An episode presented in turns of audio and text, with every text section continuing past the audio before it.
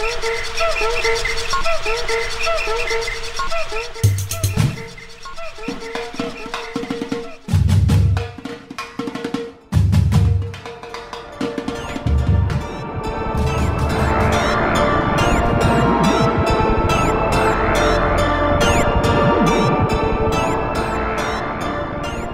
Eu sou a Natália Salazar. E eu sou a Renata Schmidt. E nós somos o podcast Pátria Amada Criminal. Sejam bem-vindos. Bem-vindes! Estamos aqui cansados. Sempre. Gravando uma maratona para vocês. A única maratona que a gente faz é aqui no Netflix. Sim. Porque correr eu não vou. Não, não vamos. Não, não vamos. É, sabe Ai, uma coisa gente. que tá interessante nesses meus. Agora eu tenho 35 anos, eu não sei se vocês sabem, mas eu completei 35 anos na semana passada. Eu acho que agora eu sou uma mulher, Muito bem. uma senhora. Tá? Senhora? Eu não, não preciso casar para ser senhora, eu acho que eu já sou uma moça. Uma... Eu não sou mais moça, eu sou uma tia agora. Ah, é? Eu estou satisfeita com essa, essa nova fase, Esse novo status? esse meu novo status de uma madame, uma senhora. E só que eu tô descobrindo coisas muito interessantes sobre mim.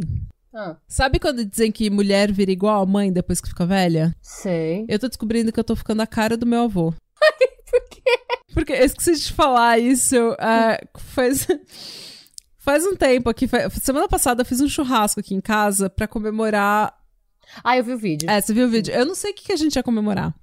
É, Não era seu aniversário? Não, foi, foi antes do meu aniversário.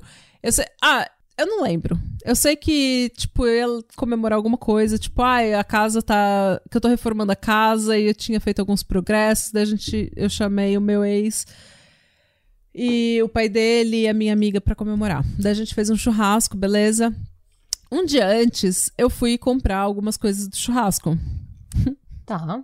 E daí eu falei, vou comprar carvão, vou comprar o fluido, né, de carvão pra, pra acender a churrasqueira. E daí eu fui na- nessas lojas, tipo, de... que vende de um tudo, sabe? Tipo uma Leroy Merlin, mas Sim. que vende material de construção, ferramenta, que vende tudo. E também vende, daí do nada, vem, vende chocolate, vende aparelho elétrico, vende liquidificador, tipo, vende de tudo. E daí tô eu lá comprando as coisas. E daí eu comprei meias nessa loja, porque eu lembrei que eu estava se- ficando sem meias. Porque Nossa, meias da Leroy Merlin, da, da Exato. Noruega. Porque, tipo, tava. Sabe essas. Porque tava essas promoções, promoções tipo, de quatro pares de meia por cinco conto, vai. Sim, Por sim. 40 coroas. E daí eu falei, nossa, que barato, já que eu tô aqui, eu vou comprar. Porque sabe quando todas as suas meias ficam ruins, ficam rasgadas ao mesmo tempo? Elas Parece que é começam a milagre. rasgar. Não, elas ficam podres todas ao mesmo tempo, sim. É, é É, não acontece só comigo, certo? Todas Não, as não, é calcinhas e todas Calcinha as meia, é. meias, elas começam a rasgar e ficar podre Ao na mesma tempo. hora. Isso Daí é você tem que ir na loja e comprar um monte. Sim. Você nunca compra só uma calcinha, você compra várias, porque tá tudo podre dentro de casa. É real. Daí eu lembrei, eu falei, eu tava lá, lembrei, eu falei, caralho, eu vou, vou comprar meias, né? Porque tava, tava barata essas meias de, tipo, sabe, de tornozelo, assim, que pra usar com tênis no verão. Nossa, eu nunca uso, porque sempre que eu uso com tênis, meu tênis come a meia. É porque tá muito pequena, você tem que usar uma- um número maior da meia. Tudo bem. Dicas pra tramada. Mas daí, beleza, daí eu tô lá, e agora que eu comprei essa casa, que eu tô reformando a casa, gente, eu não posso ver uma ferramenta. Eu não posso ver uma ferramenta que eu fico. Você tá virando um avô mesmo, Eu avôzinho. fico namorando as ferramentas, eu falo, olha isso, eu preciso disso, eu preciso daquilo, eu preciso. Daí eu tava. Já comprei tudo, furadeira, lixadeira, tudo que você pode imaginar. Daí Eu falei, olha, eu preciso dessa, desse cortador de. Eu tenho um cortador de grama e eu quero um cortador de grama pros cantos agora. Que é só pra deixar a grama toda alinhadinha. Meu Deus, Natália. E porque a gente tem cerca viva, porque eu tenho cerca viva, eu preciso de uma de uma serra direito para podar a, a cerca viva para ela ficar bonitinha, para ela ficar quadradinha assim, sabe? Porque a minha tá parecendo, tá parecendo que a casa tá abandonada, de, tá toda crescendo cada galho para um lado. Daí eu fiquei namorando essa serra de para podar a cerca viva. Pu- tipo, eu fiquei uma hora na loja Resumindo, eu Meu só fui Deus, lá né? pra comprar carvão Carvão e meias. e daí eu fui e fiquei namorando um monte de ferramenta, daí saí de lá com os pincel também, porque eu preciso pintar a casa. Daí quando eu cheguei na cheguei no açougue, no açougue não, cheguei no supermercado, daí comecei a comparar o preço das carnes, fiquei puta com o preço das carnes. Daí fui abastecer meu carro, fiquei reclamando sozinha do preço da gasolina, do preço do diesel. Tipo, vai chegar o dia que tá eu e o George dentro dessa casa e eu vou começar a falar pra ele apagar essas- esse monte de luz acesa, porque eu não sou. Que você não é dona da Eletropau. É! Eu tô virando meu avô, eu não tô virando minha mãe, gente. Eu tô virando meu avô. Eu tô virando seu Padovan. Seu Salazar. Ai. Me ajudem. Eu tenho só 35 Gente, anos. eu não tô nessa naipa ainda não, mas eu tô com 33. Eu comprei meia na loja de construção, amiga. Pelo amor de Deus. Ah, não, não, mas, ah, mas sei lá, se é uma meia. Vai, vai que é uma malha boa. Olha a frase de mãe. se é uma malha boa, tanto faz onde você compra. Gente, tô eu assim, eu tava no caixa assim da loja com um pacote de carvão, vários pacotes assim, vários meia na mão. E eu não tinha comprado nenhuma ferramenta que eu tava namorando, porque uma hora namorando as ferramentas, daí eu falei, não, vou me controlar. Mas eu tô, gente, eu tô meu avô, eu não posso ver ferramenta, eu não posso ver, sabe, reclamando do preço da- do diesel, do preço da carne. Ai, Natália. Ai, gente, é isso. 35 anos. Eu tô, esse, tô empolgada por essa nova versão, nova fase. essa nova fase vô da minha vida. Daqui a pouco você vai estar sentada no banco da praça jogando damas. Olha, eu tô. Pra falar a verdade, eu não vou lutar contra isso. Eu vou deixar acontecer. Se daqui uma semana eu estiver no banco da praça jogando dominó, tá, tá tudo bem. Vivi minha vida. Eu acho que se você estiver feliz, é isso que importa. Exato. Por que não ficar feliz? Se você estiver feliz jogando seu dominó, tá tudo bem. eu Embrace feliz it. por você. Embrace it. Eu vou deixar acontecer agora.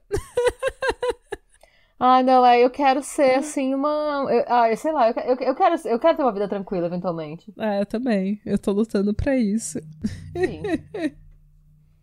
Vai ficar tudo bem, gente. Aí, e vocês? Quais são os hábitos de idosinhos que vocês têm? Porque eu sei que vocês devem, deve ter alguém que faz um, um tricô, que faz um biscuit.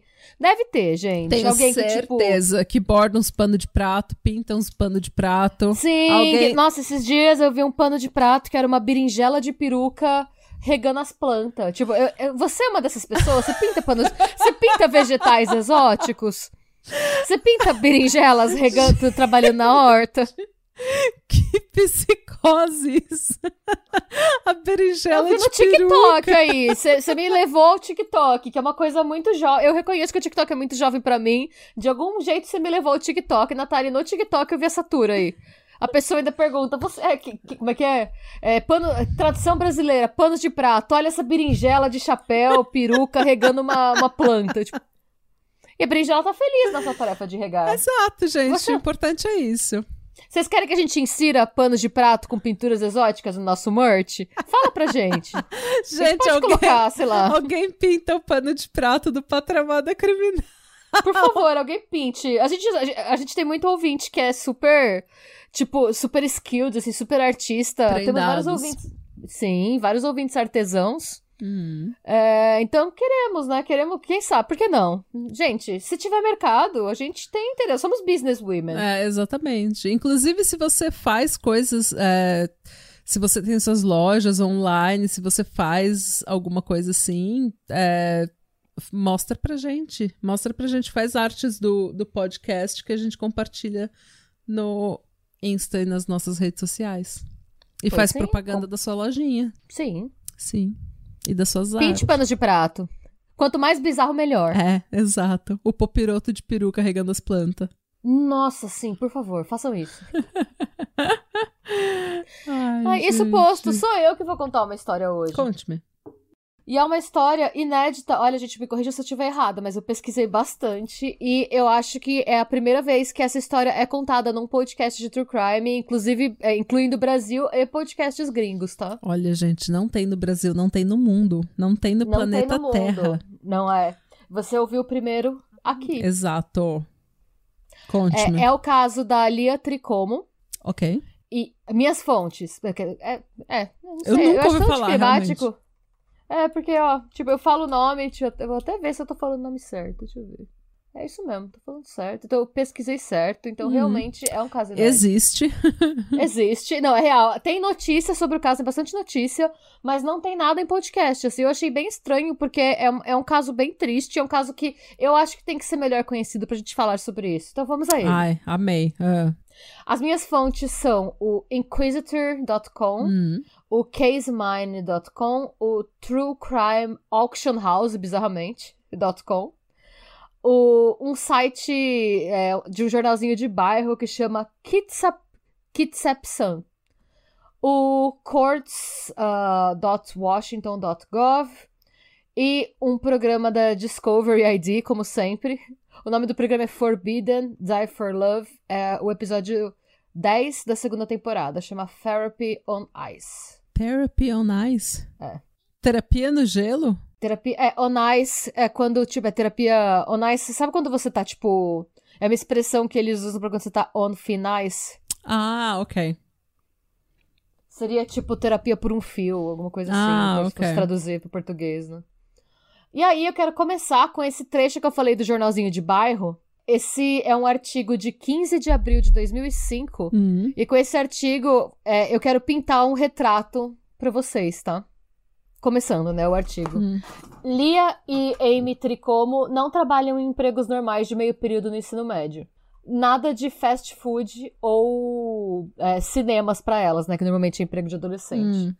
As irmãs que tocam violino são músicas de balsa por profissão. Hum. Músicas de balsa? Músicas de balsa. Uma placa de papelão escrita em marcador preto as identifica como estudantes de violino falidas. Os, os passageiros entre Seattle e Bremerton muitas vezes jogam notas em sua caixa aberta, quando ouvem a música clássica ou de violino. É, enquanto esperam a balsa para casa, as irmãs montam um palco improvisado à beira-mar e tocam para os transeuntes. Pode ser um negócio lucrativo. Elas ganham cerca de 60 a 80 dólares por dia durante a baixa temporada Hum. e até 200 dólares no verão. Em vez de comprar roupas ou ir a festas, é, elas gastam o dinheiro em novas cordas, crina de cavalo para seus arcos e, quando ganham o suficiente, aulas particulares. Essas custam cerca de 60 dólares por hora. Gente, eu adorei. Elas são muito empreendedoras. Qual a idade Sim. dessas meninas? Vou falar agora. Hum. É, sempre que temos dinheiro suficiente, vamos para uma aula, disse Amy, de 14 anos. Amy e Lia, de 17 anos, são boas o suficiente para atrair um público pagante. Elas tocam por 11 anos combinados, né? Combinados, eles somam o tempo que as duas tocam, Uhum. cada uma toca. Muitas vezes com grupos comunitários ou estaduais. Elas são duas dos 10 músicos de sua faixa etária que tocam na Orquestra Sinfônica de Bremerton, de 60 membros que completa sua temporada 2004-2005 no sábado. Aí dão lá o dia que vai tocar, Hum. que não é importante para nós. As irmãs disseram que sua música atrai todos os tipos de passageiros de balsa. Certa vez, uma mulher as descreveu como que bela música em linguagem de sinais, embora não conseguisse ouvir as notas, só pelo movimento das duas. Gente, As artis- que talento, né? que coisa. As artistas dizem que a música as inspira. Outros músicos querem gravar ou tocar com elas. A maioria das pessoas parece gostar. A balsa é uma ótima embarcação para conhecer pessoas, disse Lia. É uma boa forma de exposição. A ideia de entreter os passageiros da balsa veio do pai das irmãs. Meu pai costumava me fazer tocar na frente de todos que vinham, disse Lia. Ele queria que eu me acostumasse com isso, com o público, e também estava muito orgulhoso de mim. Tocar na balsa começou como uma forma de passar o tempo durante as viagens regulares a Seattle para aulas. Você tem uma hora com essas pessoas na balsa e elas não têm nada para fazer, disse Amy. O pai delas teve a ideia de transformar esse tempo em uma prática regular na frente de uma plateia. Lia começou há cerca de cinco anos e um dia alguém colocou algum dinheiro em seu case aberto. Ela decidiu deixá-lo aberto depois disso. Hum. Amy disse que era muito tímida para tocar com a irmã até alguns anos atrás, mas agora as duas tocam uma vez por semana durante o ano letivo e quase todos os dias no verão. Passamos mais tempo tocando violino uma com a outra do que com qualquer outra pessoa, disse Amy. O violino é o centro da vida dos tricomos. Lia pratica em casa pelo menos três horas por dia. Amy pratica de uma a duas horas por dia e toca violino em uma banda. Ambas admitem que deveriam praticar mais. Mas adicione às aulas ensaios sinfônicos e apresentações de balsa, e essas duas músicas têm pouco tempo para fazer qualquer outra coisa. Claro. É, né? Embora sua música soe bonita para o ouvido destreinado, elas disseram que não se comparam a virtuosos e profissionais do violino, muitos dos quais começam a tocar antes da pré-escola. Nossa, gente. É. Elizabeth Stoyanovich, regente e diretora musical da Sinfônica de Bremerton, disse que instrumentos de corda, e particularmente o violino, levam anos de treinamento apenas para aprender a técnica e a forma adequadas. É preciso muito mais dedicação do que a maioria dos instrumentos. Um adendo, é por isso que a maioria dos violinistas toca outros instrumentos também, tá? Porque muitas vezes, enquanto você, você atinge a virtuose, por exemplo, do piano, muito antes do violino.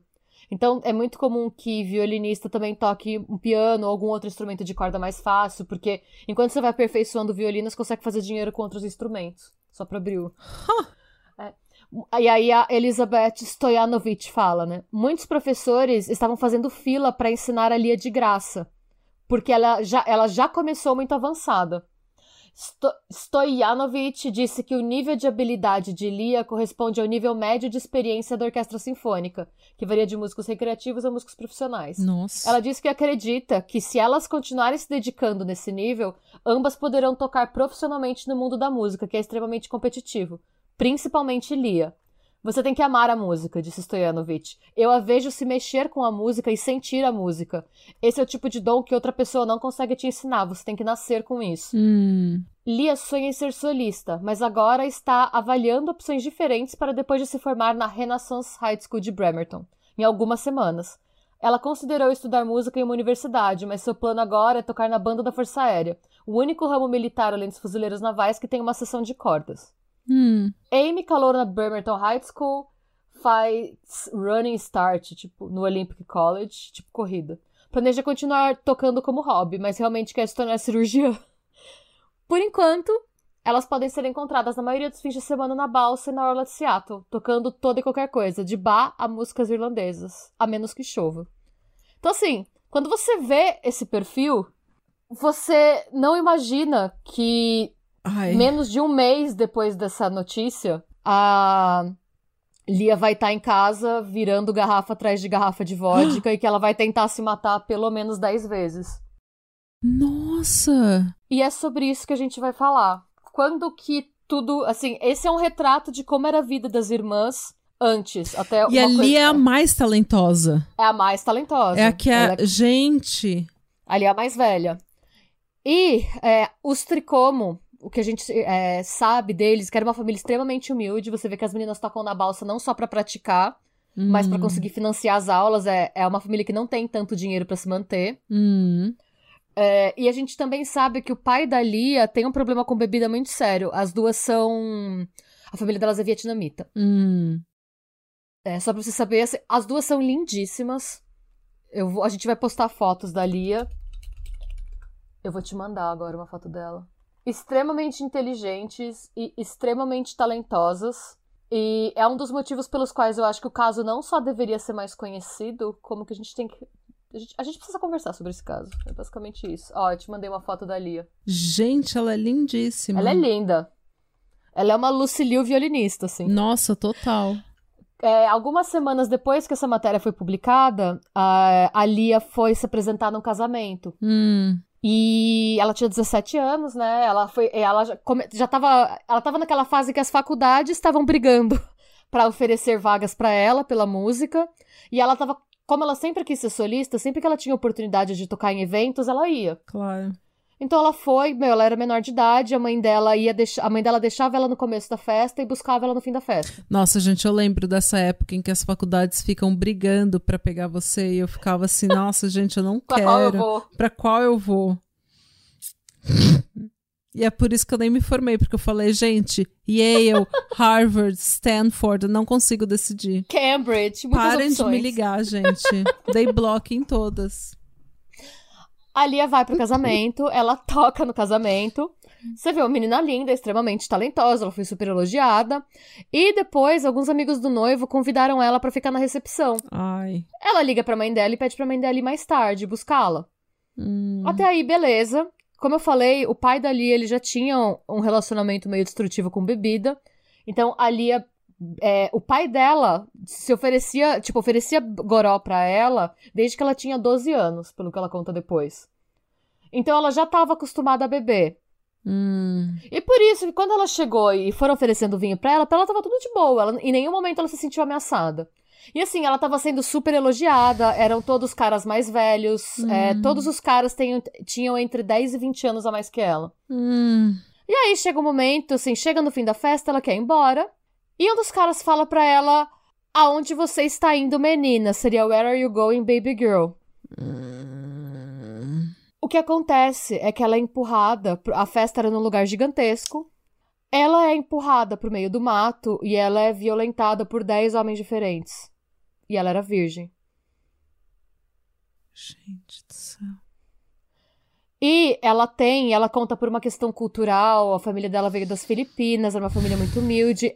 A reação dela é não só de vergonha, como que ela, ela fica 10 anos sem contar pros pais o que aconteceu. Os pais dela não sabem o que aconteceu.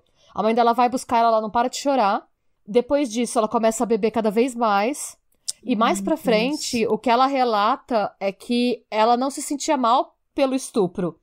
Ela se sentia mal por não ter morrido. Ela fala que ela queria ter morrido. Que assim, ela não sabe, fala que foi tanta dor que ela não sabe como ela não morreu. E ela ficou decepcionada de não ter morrido pela vergonha, pelo. E a partir daí, de algum jeito, ela aceitou. Ela, ela conseguiu, tá? Ela entrou na faculdade mesmo assim.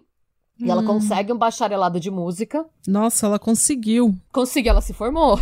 Nossa. um bacharelado de música, mas a partir daí a vida pessoal dela acabou, assim.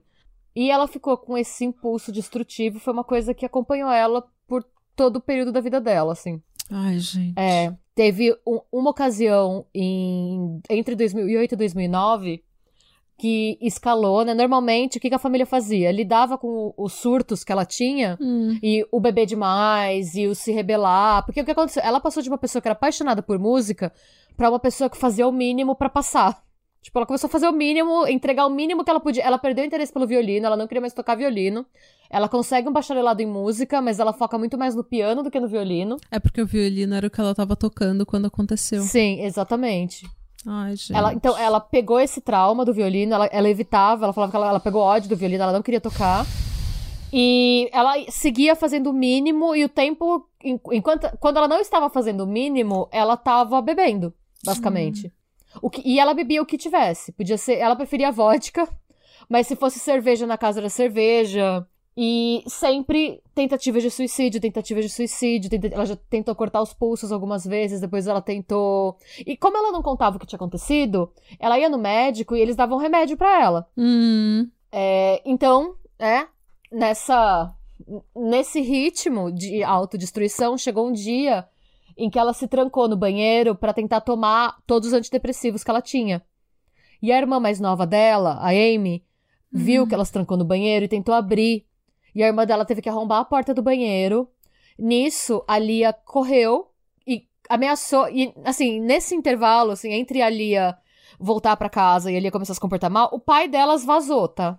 O pai sumiu, ficou, tipo, separaram. Ai, meu Deus do O céu. pai não aguentou o tranco. Não, a gente não sabe ao certo se em algum momento ela contou o que aconteceu e ele não aguentou, ou se ele só não aguentou o que estava acontecendo com ela, se estragou o casamento, porque era a, a família meio que girava em torno do orgulho que eles tinham dela e do que ela fazia.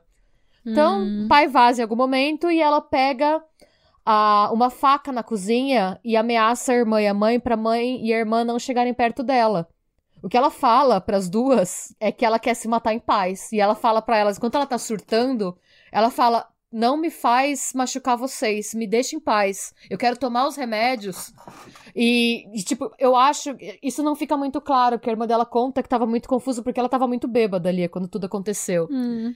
Eu penso, assim, que o que aconteceu foi que ela tomou os remédios, mas como ela já tinha tentado se matar muitas vezes, ela vivia dopada, não bateu do jeito que ela queria. Porque ela começa a resmungar que ela quer ir pra floresta. Então, o que a Amy acha que aconteceu é que ela queria correr pro meio do mato pra se matar no meio do mato, pra cortar os pulsos no meio do mato. Hum. E a mãe e a irmã estavam tentando segurar ela. E ela falou: não me força a machucar vocês, me deixa aí. Mas nisso, a irmã da Lia, ela fica tão nervosa que a Amy chama a polícia. Hum. E a Amy fala nisso no documentário da Discovery, e a, Emma- a, a Amy fala. É, eu acho que realmente ela só queria correr pro meio do mato sozinha pra se matar em paz. Mas quando a polícia chega, o que a polícia vê? A polícia vê eu e minha mãe machucadas, porque a gente tentou conter ela, e vê a Lia descontrolada com uma faca. Claro. Então ela foi detida como se ela estivesse ameaçando a gente, quando na verdade ela só queria ser deixada em paz, mas ela tava muito alterada, né? Uhum. E nisso ela vai, ela é admitida num, num manicômio estadual, num sanatório estadual, e ela é obrigada a ficar lá porque é, ela, é, porque ela, ela tentou agredir a mãe e a irmã. Hum. Então ela já começa, né, a ficha dela, tipo, ela tem essa marca na ficha dela. Ai, gente. E a irmã dela conta que é, a, a Amy ficou quase um ano internada. A Lia, desculpa. A Lia ficou quase um ano internada. E esse tempo que a Lia ficou internada, a Amy fala que ela não só não viu nenhuma melhora, como ela viu que a Lia tava definhando. Porque ela chegava, tinha dia que ela e a mãe dela estavam sentadas. Ela, falou que mesmo com o diagnóstico, com o que aconteceu, a mãe e a irmã iam visitar ela toda semana. Tinha horário de visita, as duas iam.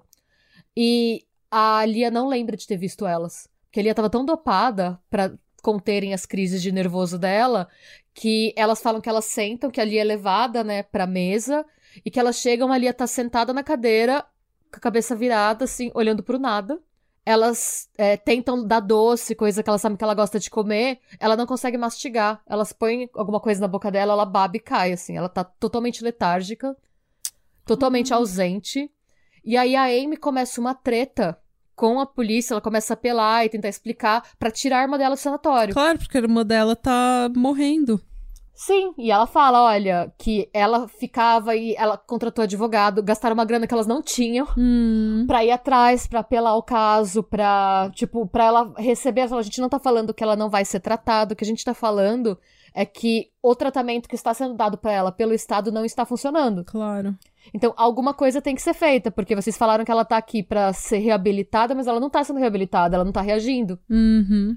E aí, em 2010, eles conseguem é, tirar ela do, do sanatório, contanto que ela se comprometa a fazer tratamento é, duas vezes por semana no Behavioral Health Resources, que é o BHR, em Olímpia. E ela começou, então, ela fazia terapia duas vezes por semana. Eles trocaram totalmente a medicação dela, começaram a dar pra ela um antidepressivo que chama Paxil. Ela começou a tomar. E ela começou a se tratar com um terapeuta chamado é, John Hawkins. Duas vezes por semana com o John Hawkins. É, deu muito certo a terapia dos dois. O John Hawkins, ele era bem experiente, ele era um counselor, né? Hum. É, tem diferença entre, nos Estados Unidos entre você ser counselor e você ser é, psicó- é, tipo, psicólogo, né? Psicólogo, ok. São cursos diferentes. Então, ele era co- counselor especializado em tratar pessoas com vício. Então, assim, é, ela Ah, tava ok. lá. Ele era especializado em tratar, tipo, dependência química, é, enfim. Hum. E em tratar vítimas que tinham sofrido abuso. Tanto que. é, enquanto a Lia tava no sanatório, um dos dias que ela tava bem foi quando ela contou pra família que ela sofreu um estupro grupal. Ela nunca procurou, a família dela nunca procurou a polícia, porque a irmã dela, a Amy, fala que a família tinha vergonha também, que ninguém queria falar sobre. Mas que o fato dela ter sofrido abuso foi um dos atenuantes que permitiu que ela saísse do sanatório. É, o John se interessava muito por música, é, tanto que ele tentou fazer uma terapia um pouco diferente, evitando falar tanto do trauma e mais, assim, trazer ela pro presente, sabe? Então ele Hum. trazia, tipo, instrumentos musicais diferentes que ela não conhecia. Tipo, ah, isso aqui é um, um tambor da Malásia. Olha isso aqui pra ela criar interesse por estar presente no mundo Pra ela não Uhum. ter, tipo, pra ela, tipo, queira voltar, sabe? Olha, a vida é legal, volte para cá. Pra ela tentar Entendi. parar de se entorpecer. E deu certo, ela começou a melhorar. Eles fizeram tratamento. é, Ele foi, inclusive, a primeira pessoa fora da família pra quem ela contou o que aconteceu com ela. Porque, que contou a virada de chave, né, que ela Hum. teve. Beleza, ela E começou a essa melhorar. história, ela ficou feliz pra sempre e ela tá Gostaria. tocando na orquestra sinfônica do mundo. É, é, gostaria. Hum. Mas bem, ela foi progredindo bastante na terapia, ela voltou a sair, ela voltou a fazer amigos, ela voltou a compor, ela voltou pra orquestra sinfônica pra tocar. Mas ela tinha, né, um longo caminho pra percorrer, ela parou de beber, ela chegou a ele, o graças ao John, ela começou a participar de reuniões do AA e tal, ela então ele incentivou ela a não beber e a estar presente. Hum. E foi dando tudo muito certo. É, O problema é que o John meio que se apaixonou por ela. Ai, não, puta que pariu. Não. É. Não! E o John, que na época ele tinha quase 60 anos. Ah. É. Ela tinha 23.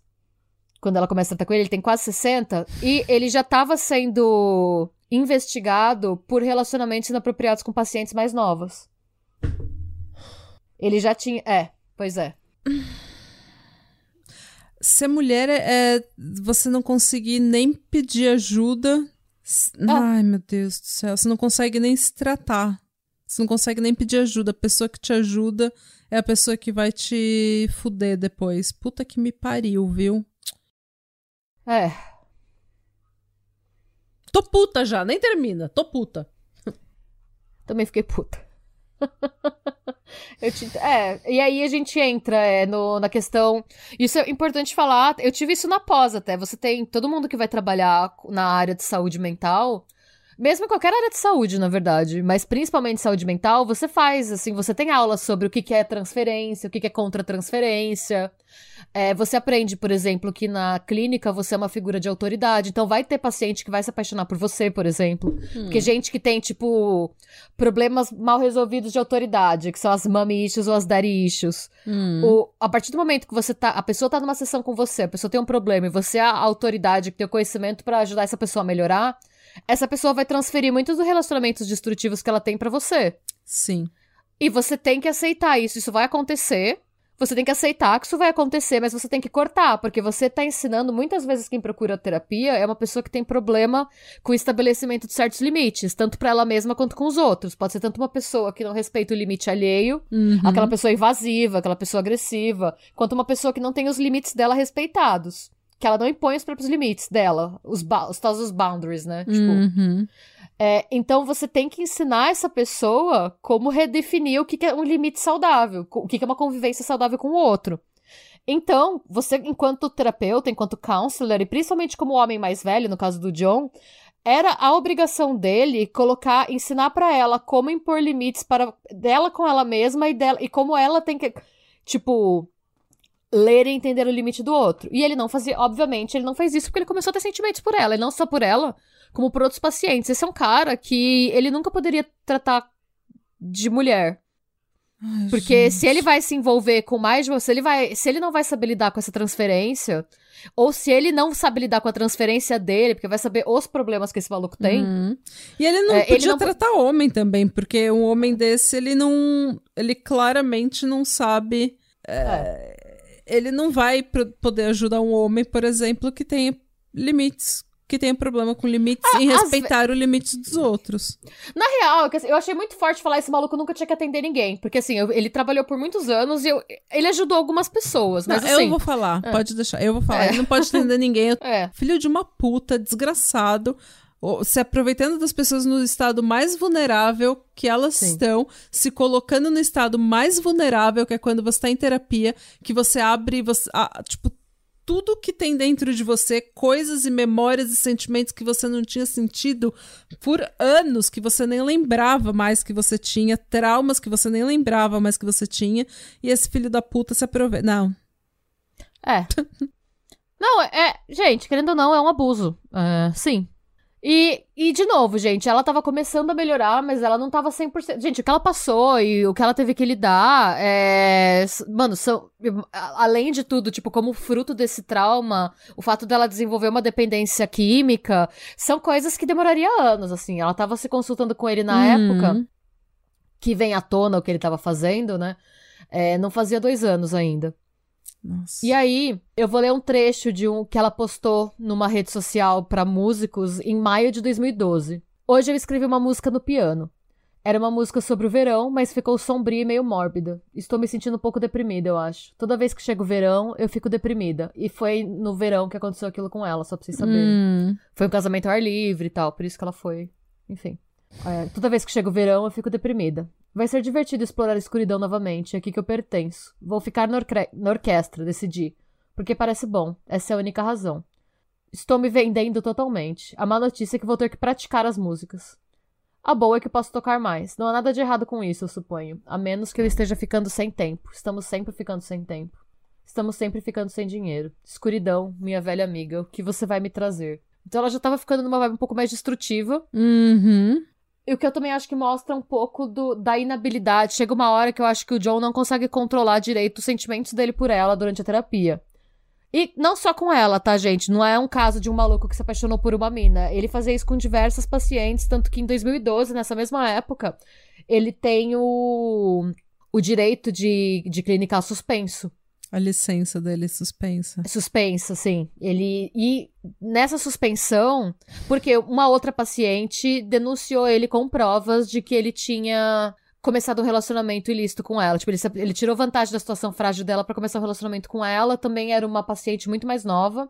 Que também, de novo, gente, ele era um terapeuta especializado em trauma e independência química.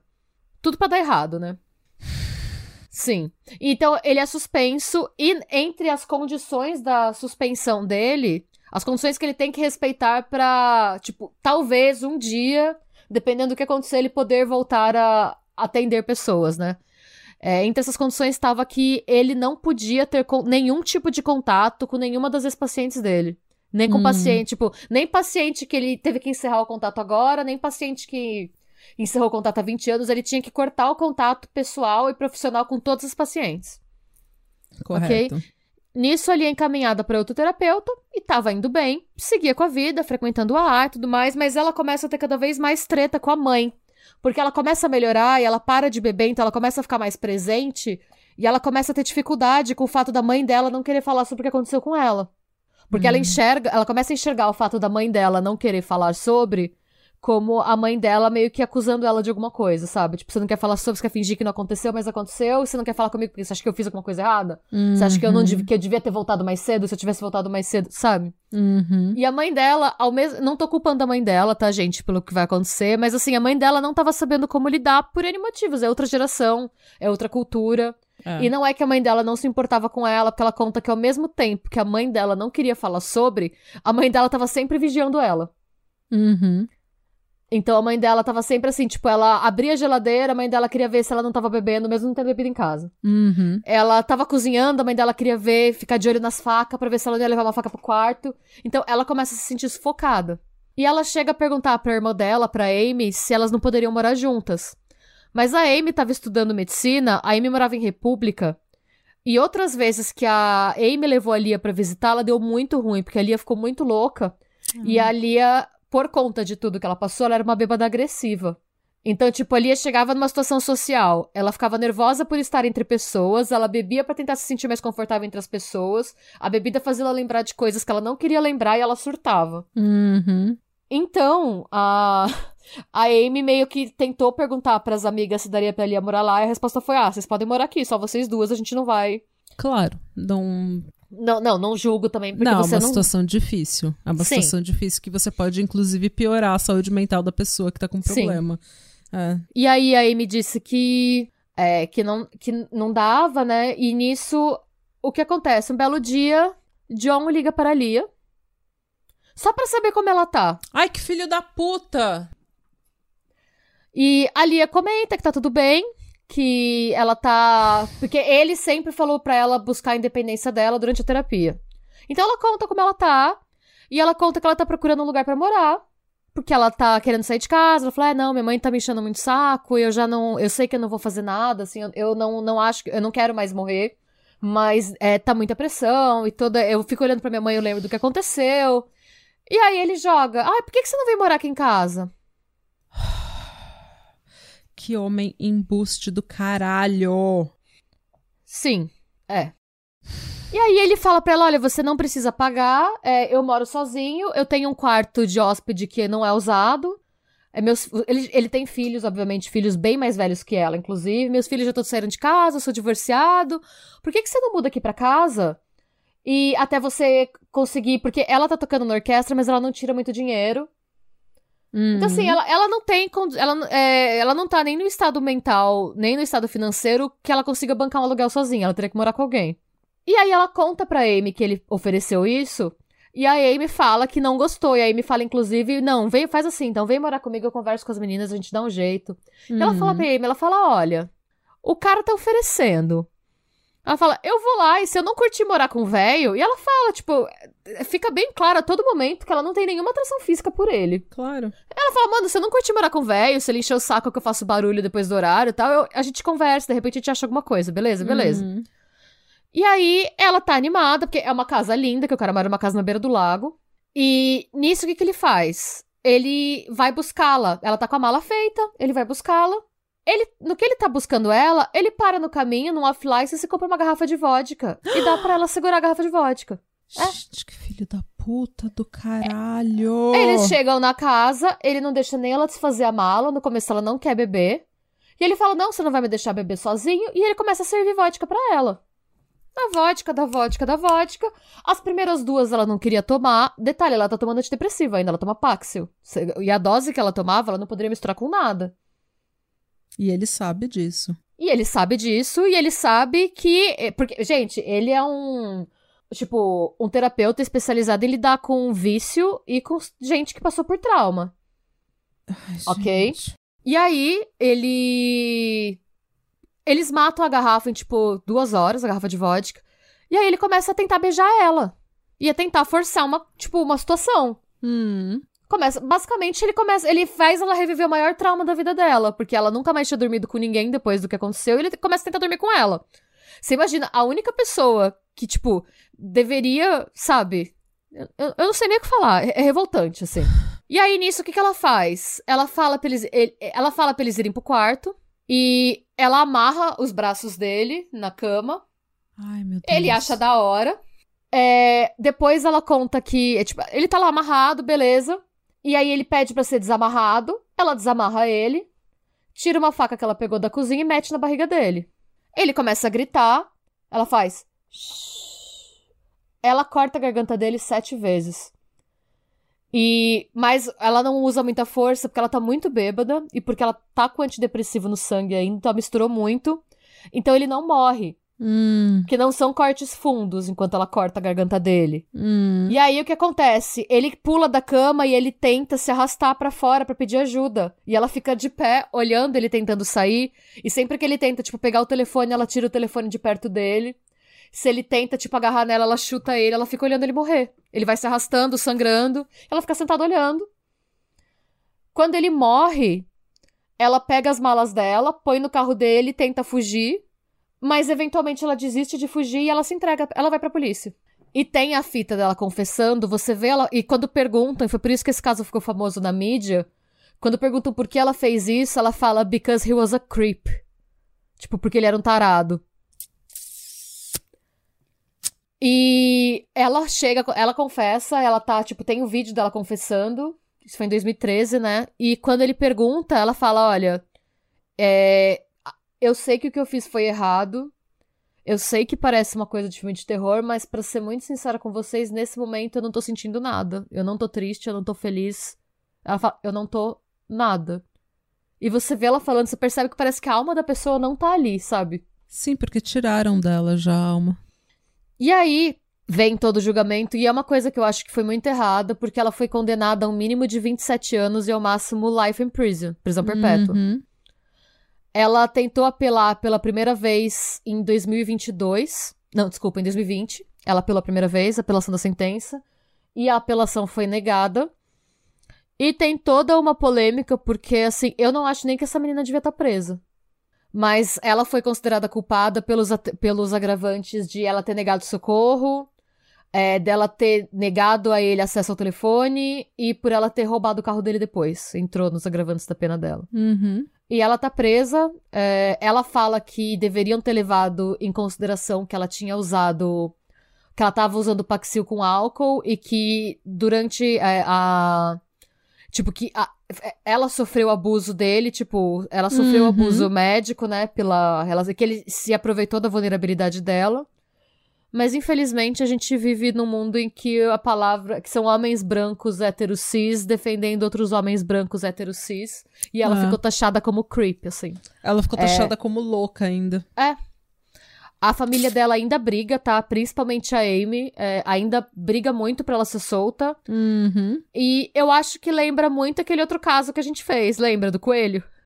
Aham. Que a gente fez pro YouTube. Não foi pro YouTube? Foi, foi pro YouTube. Acho que foi, Ah. foi pro YouTube? Foi. É, são casos assim que é, a gente percebe que mulheres que estão em situação tipo de vulnerabilidade, seja ela social, psicológica e tal, Uhum. é, acabam recebendo condenações que muitas vezes é, são absurdas. Mas assim, são absurdas. É, Uhum. Elas são. É, é completamente desproporcional, assim, porque, tipo. Não é que seja desproporcional. O que ela fez foi terrível. A gente sabe que foi terrível. Mas, tipo, existe uma. Apesar de não existir uma justificativa, existe uma explicação. E ela na cadeia, ela não vai ser reabilitada. E ela em um hospital psiquiátrico, ela poderia ser reabilitada. Ela continua linda. é, essa segunda foto que eu mandei, ela con- confessando. Em um hospital psiquiátrico, em um, com o tratamento necessário, ela podia ter a reabilitação dela. Ela nunca vai ser reabilitada na cadeia. Não. E tem outra coisa, sabe o que eu acho mais horrível? Se você entra, tem uns. Tem, são duas coisas, na verdade, que eu acho bem horríveis. Primeiro é que existe um site que chama True Crime Auction House. Eles leiloam objetos de presos midiáticos. Ai, que filhos da puta. E nesse site tem à venda a tigela que ela usa pra comer e a escova de cabelo dela. Então, assim, não- essa mulher não foi abusada o suficiente, aparentemente. Você pode comprar a, a Prison Used Bowl, que é o prato usado de prisão, e a escova de cabelo dela por 60 dólares. Que algum carcerário, filho da puta, Sim. guardou. Ai, que porra, viu?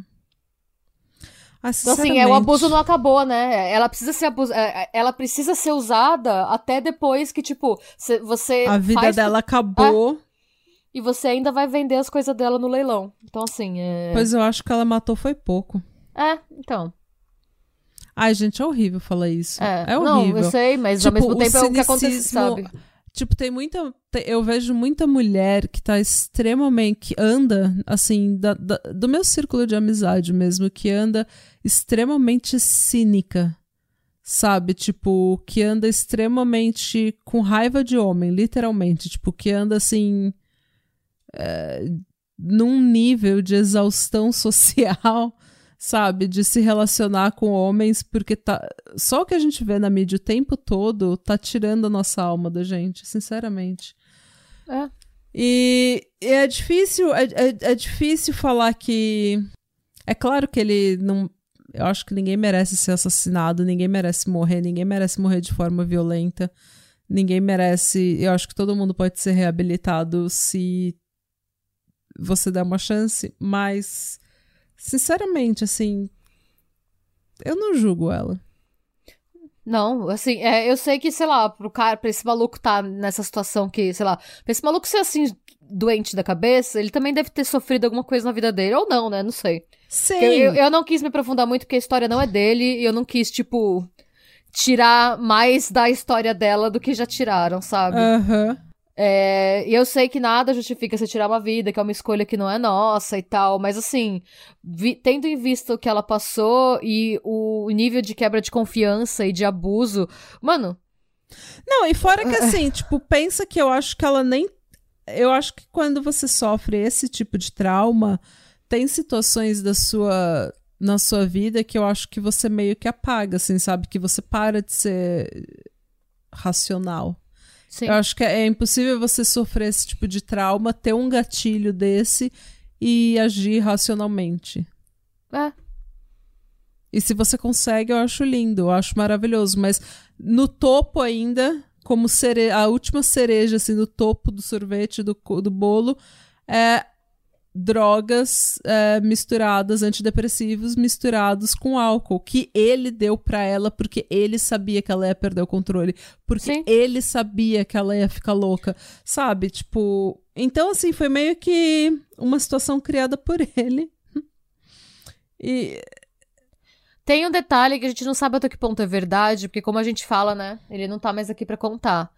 Ela diz que quando que ela decidiu matar ele quando ele chama ela de baby girl Ai, na cama. É, porque foi o que trigou total o que aconteceu com ela. eu não duvido. Mas também a gente não sabe direito, né? Porque, como a gente sabe, a gente fez também pro YouTube o caso da Candy Montgomery. A gente não sabe até que ponto o advogado não tentou usar a mesma estratégia. A gente não sabe. Mas. E também porque Baby Girl é um, é um nome comum, tipo, um nome carinhoso que as pessoas usam nos Estados Unidos. De repente ele pode ter Ah. chamado, mas a gente não tem certeza. É bem comum, na verdade, nos Estados É. Unidos. Então. A gente não sabe. Eu acho que, de qualquer maneira, como ela não se sentia atraída por ele de qualquer maneira, eu acho que teria dado ruim de qualquer jeito, mas acho que talvez o requinte de crueldade tenha sido por conta disso. Com certeza é aquilo. É. é- Quem ela queria matar, real, eu acho que foi quem fez aquilo com ela na primeira vez, sabe? Mas. Hum, Ele tomou a por, é, é, ele tomou por todos os embustes que fizeram mal pra ela, né? Que meio que tiraram esse tempo de vida dela e tal. é. Tiraram tudo dela. É. Eles tiraram tudo dela. Eles tiraram a virgindade dela, eles Sim. A confiança dela, eles tiraram a juventude também, dela, eles tiraram a educação dela, o futuro na música, o gosto pela música, eles tiraram o talento dela, eles tiraram tudo dela. É. E quando ela não tinha absolutamente nada, eles ainda tiraram a chance de ela ter ajuda, porque o terapeuta dela quis se, eh, se apaixonou por ela e fez ela tomar uma garrafa de vodka. Tipo, eles tiraram absolutamente a possibilidade de ser tratada. Mano, eles tiraram o pote de comida e a escova de cabelo dela depois. Porque ela não perdeu o suficiente, sabe? Não. tiraram.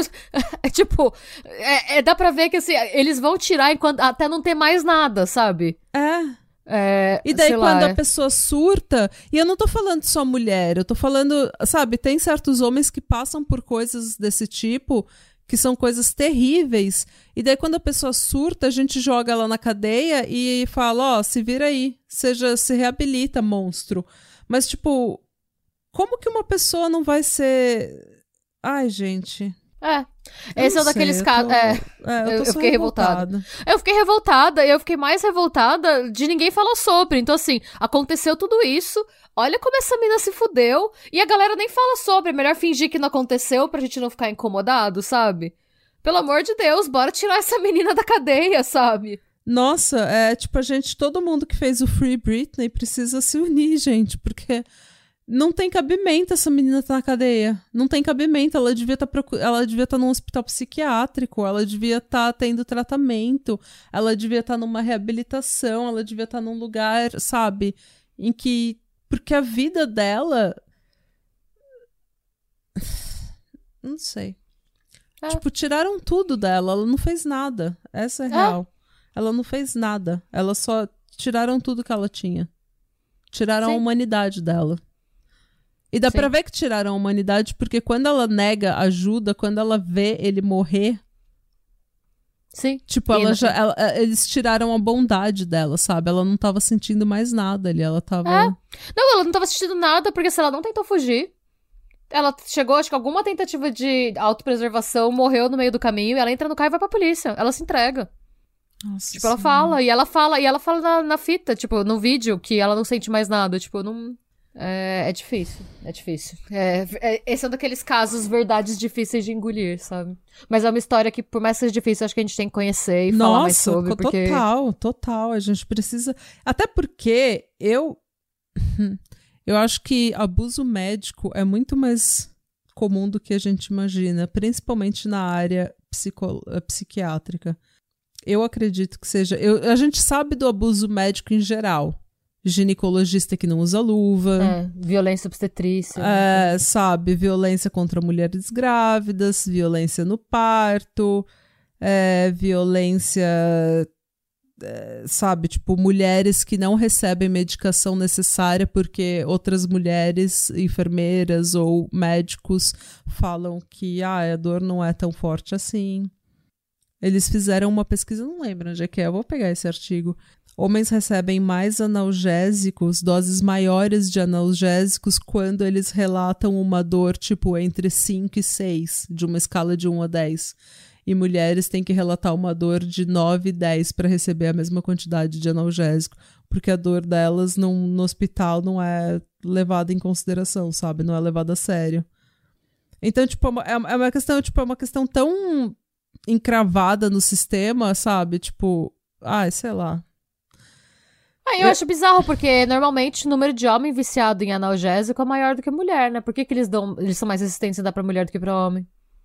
Porque Faz eles sentido, não né? acreditam que a mulher tenha dor. É, é verdade, né? A mulher... É, porque, é só porque a gente tem uma buceta e a gente pode, eventualmente, se a gente quiser, barra puder, ter um filho, eles acham que a gente não, não sofre, né? Ah, não, É. você pode tirar uma criança com uma cabeça tamanho de um melão da sua pepeca, foda-se. Você É. não sente dor. E tipo, basta. Não, basta ver, basta ver como a gente tratou a, a Amber Heard. Que, É. tipo, eu não acredito nela, eu não acredito em uma palavra que sai da boca dela, mas, tipo, o Harvey Weinstein não recebeu tanto hate que nem essa mulher recebeu. Ele não teve o julgamento da- dele filmado e virou meme por cada detalhe que ele deu de cada Pelo ugly, ugly testemunho. cry. É, exatamente, sabe? Tipo, ela recebeu tanto hate, sabe? Tipo, que pessoas que estão no corredor da morte não receberam tanto hate. Então, assim. É claro, ela errou, mas mulheres são seres humanos e errar é humano. Eu acho que você tem o direito de errar como mulher sem ser tão eh, desgraçada. Eu vi um comentário dizendo que ela ia ter que abrir um OnlyFans só pra pagar o Johnny Depp, sabe? Tipo, que desnecessário isso. Eu, eu ouvi, a gente teve muito comentário parecido no quando a Dilma sofreu impeachment, né? É? Os memes, eu lembro, eu lembro até hoje que, de um meme que eles fizeram que viralizou, que era da Dilma pelada de costas, indo embora. Tipo, Nossa, qual a necessidade. lembro. não, era um negócio assim, era ela pelada como se ela fosse feia, sabe? Tipo, com celulite, com, tipo, espinha na bunda, uma coisa assim, indo embora e eu, tchau, querida. E aí eu pensei, gente, qual que é a necessidade de você, tipo, fazer uma charge dessa, mostrar uma mulher nua, como se ela, tipo, aquele esquema Game of Thrones da. Sim. Shame! Shame, é. Tipo, quando, sei lá, o Temer, sei lá, o Temer foi preso, né? Ninguém mostrou o Temer pelado sendo preso. Quando ele, O tipo, Temer depois. foi preso? Foi, foi preso. Nossa, eu não Faz um tempo já. Ah, é da- enfim, foi o golpe do golpe. Depois que ele saiu da presidência, ele foi preso. Nossa, Mas- eu lembro. Foi tanta gente nesses... foi É. o golpe contra golpe. Mas assim, tudo, ninguém foi Hum. exposto, tipo, desse jeito. Ninguém foi mostrado pelado sendo preso. Ninguém colocou, tipo, o o Temer, sei lá, com a piroca mole, algemado, sabe? Não teve. Não, Tipo, pelo contrário, as piadas eram que a mulher dele ia largar dele porque ele foi preso. exatamente. Tipo, é. Sabe? Então, assim, por que, que a gente não pode tratar as mulheres com o mesmo respeito? Não precisa nem, assim, no caso da Amber Heard, eu falei mesmo, tipo, pra mim, é, ela fudeu com a carreira do Johnny Depp, ela tem que ter consequências da carreira dela sim, porque se fosse um cara, ele também perderia papel, como o Johnny Depp perdeu. Claro. Mas você não precisa, tipo, humilhar a pessoa na feminilidade, na essência dela, tipo, fez uma merda, tem que se fuder, porque fez uma merda e magoou outra pessoa, mas você não precisa ofender no nível, tipo, nossa, não, falar que ela tem que abrir um OnlyFans, que ela vai ter que se prostituir. Se fosse. Ninguém falou que o, o Johnny Depp ia ter que dar a bunda pra fazer carreira quando ela falou que sofreu abuso doméstico. Pois é. Tipo, tem a cortesia de tratar os dois igual, sabe? E é sobre Ah. isso que o feminismo é. Tipo, se você não vai falar que o cara vai sair dando culpa a pagar, não, por que, que você tem que falar que a mulher vai abrir o OnlyFans? Pra quê? Qual que é a necessidade? O que, que agrega? O que que agrega? E é, é, é, é, o que eu falo, tipo, mulher não tem o privilégio de errar. Errar é humano só pra homens. Que mulher, quando erra, ela é louca. Ela é a... Ai, gente, sei lá, deu até uma depressão. Ai. Muito obrigada, Renata Schmidt, por este episódio Sorry. tão maravilhoso. Na verdade, foi Sorry. maravilhoso. Eu, não- eu gostei de ter conhecido essa história. Porque ó, foi como você falou, a gente precisa saber da história dela. E, infelizmente, terminou com a trágica morte de uma pessoa que é, também não merecia morrer, né? Ninguém É, ele merece merecia- morrer. É, não, ele merecia pagar pelo que ele fez, né? É, ninguém merece morrer, ninguém merece ser assassinado de forma violenta, gente. Mas não é isso que a gente tá falando. Uhum. Mas vocês sabem que a gente milita e que a gente fala mal dos homens, mas na verdade a gente é boazinha. A gente. Nossos ouvintes não estão inclusos. Porque se você aguenta a gente falando tão mal de homem aqui, é porque você sabe que aquilo não te afeta em que, que você tá no mesmo barco, que você tem o mesmo ódio. Ai, sim. É- ai, sei lá, eu acho foda porque é uma história que ela tinha que ter acontecido de um jeito totalmente diferente, sabe? Eu queria estar, sei lá, comprando o CD solo dessa mina e sendo uma violinista foda e, sei lá, Hum. misturando violino com heavy metal e fazendo uns negócios da hora e não tá sabendo do caso dela, Ah, sabe? por conta do noticiário, tipo, dos documentários de crime e saber que ela tá, tipo, tendo todo o potencial dela sendo desperdiçado numa cela, sabe? Nossa senhora. Não gosto nem de pensar nisso. É, eu espero que pelo menos eles é, deem a. Tipo, que eles deem a pena mínima pra ela, sei lá, que ela consiga sair logo na condicional. Hum. Porque realmente, eu acho que é um caso que, a partir do momento que ela receber ajuda adequada, é, eu não, não acho que ela represente um perigo pra sociedade, assim. É, Não, eu também acho que não. A menos que você tente estuprar ela. É, E nesse caso, foda-se você. é, exatamente. Co- ó, consequências. Ó, tadinho. Ai, gente, falei demais. Ah, Falamos com raiva, falamos com emoção, falamos com. a gente fica nervosa. A gente fica nervosa, gente. É porque a gente já passou uns perrengues também. Então. Ai, sei lá. Mas eu espero que vocês tenham gostado desse episódio e Sim. vamos lutar para que isso pare de acontecer. E vamos tornar esse caso mais conhecido, né? Vamos Por falar favor. sobre isso. Exatamente. Normalizar esse tipo- Qualquer discussão sobre saúde mental tem que ser normalizada, gente. Isso. E tirar o estigma do estupro também. Sim, porque, Porque, você. é- é- infelizmente, acontece mais do que a gente imagina, tanto para homem quanto para mulher. Não. É, e. É. Ah, não, acontece mais do que a gente imagina mesmo. E assim, é, é, Eu acho, até hoje, eu entendo, obviamente, por quê, mas se você parar pra pensar, você ser vítima de um crime e ficar com vergonha de ter, tipo, sofrido uma violência, é triste. É tão triste, né? Não tem cabimento. Não tem É. cabimento. Você não tem. Você não tem vergonha de falar que você foi assaltado.